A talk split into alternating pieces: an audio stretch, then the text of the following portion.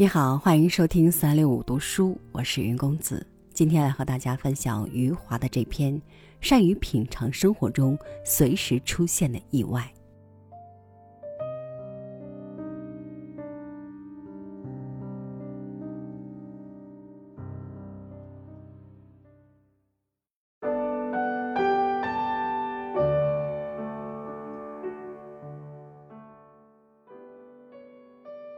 几年前的一个早晨，我走在德国杜塞尔多夫的老城区时，突然看见了海涅故居。此前我并不知道海涅故居在此，在临街的连排楼房里，海涅故居是黑色的，而它左右的房屋都是红色的。海涅的故居比起他身旁已经古老的房屋显得更加古老。仿佛是一张陈旧的照片。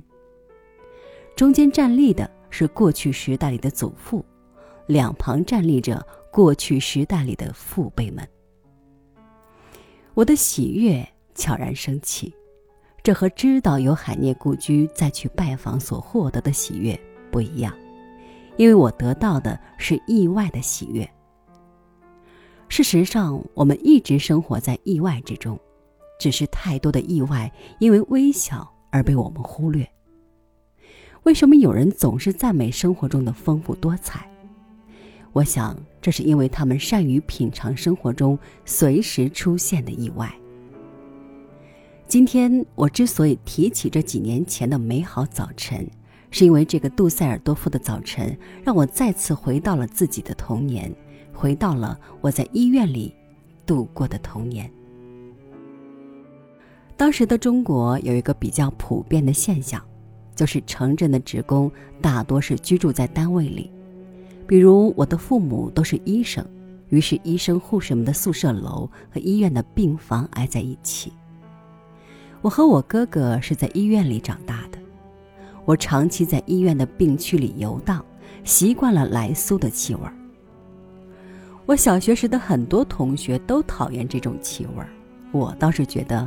这种气味不错。我父亲是一个外科医生，当时医院的手术室只是一间平房。我和哥哥经常在手术室外面玩耍，经常看到父亲给病人做完手术后，口罩上和手术服上满是血迹的走出来。离手术室不远有一个池塘。护士经常提着一桶病人身上割下来的血肉模糊的东西，从手术室出来，走过去倒进池塘里。到了夏天，池塘里散发出了阵阵恶臭，苍蝇密密麻麻，像一张纯羊毛地毯盖在池塘上面。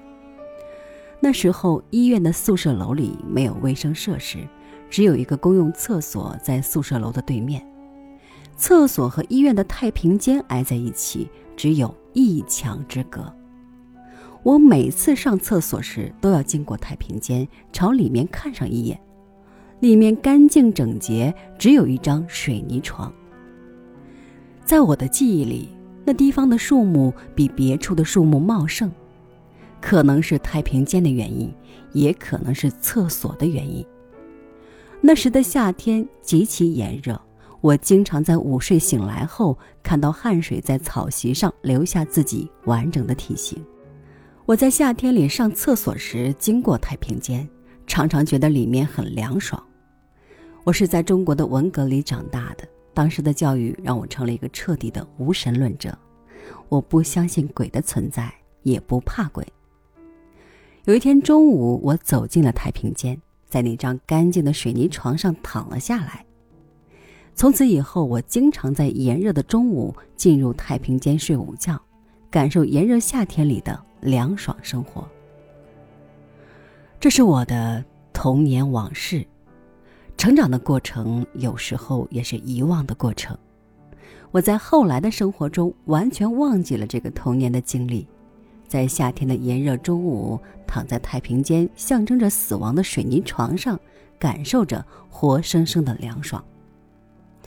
直到有一天，我偶尔读到了海涅的诗句，他说：“死亡是凉爽的夜晚，然后这个早已消失在童年的记忆瞬间回来了，而且像是刚刚被洗涤过一样的清晰。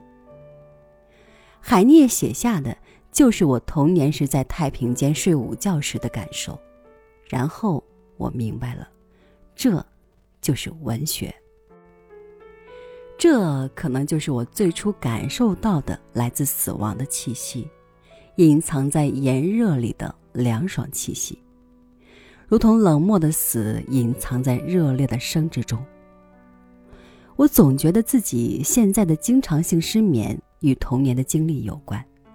我童年的失眠是在医院太平间的对面，常常是在后半夜，我被失去亲人的哭声惊醒。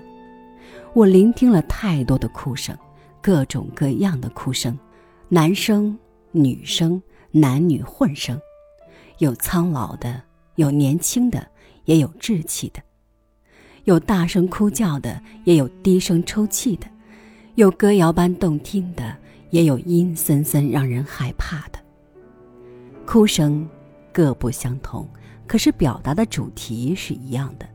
那就是失去亲人的悲伤。每当夜半的哭声将我吵醒，我就知道又有一个人纹丝不动地躺在对面太平间的水泥床上了。一个人离开了世界，一个活生生的人此后只能成为一个亲友记忆中的人。这就是我的童年经历。我从小就在生的时间里。感受死的踪迹，又在死的踪迹里感受生的时间。夜复一夜的感受，捕风捉影的感受，在现实和虚幻之间左右摇摆的感受。太平间和水泥床是实际的和可以触摸的，黑夜里的哭声则是虚无缥缈，与我童年的睡梦为伴，让我躺在生的边境上。聆听死的喃喃自语，在生的炎热里寻找死的凉爽，而死的凉爽又会散发出更多生的炎热。我想，这就是生与死。这是童年对我们的控制。我一直认为，童年的经历决定了一个人一生的方向。世界最初的图像就是在那时候来到我们的印象里，就像现在的复印机一样，闪亮一道光线，把世界的基本图像复印在了我们的思想和情感里。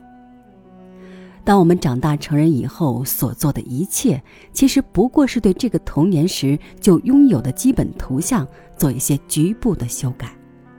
当然，有些人可能改动的多一些，另一些人。可能改动的少一些。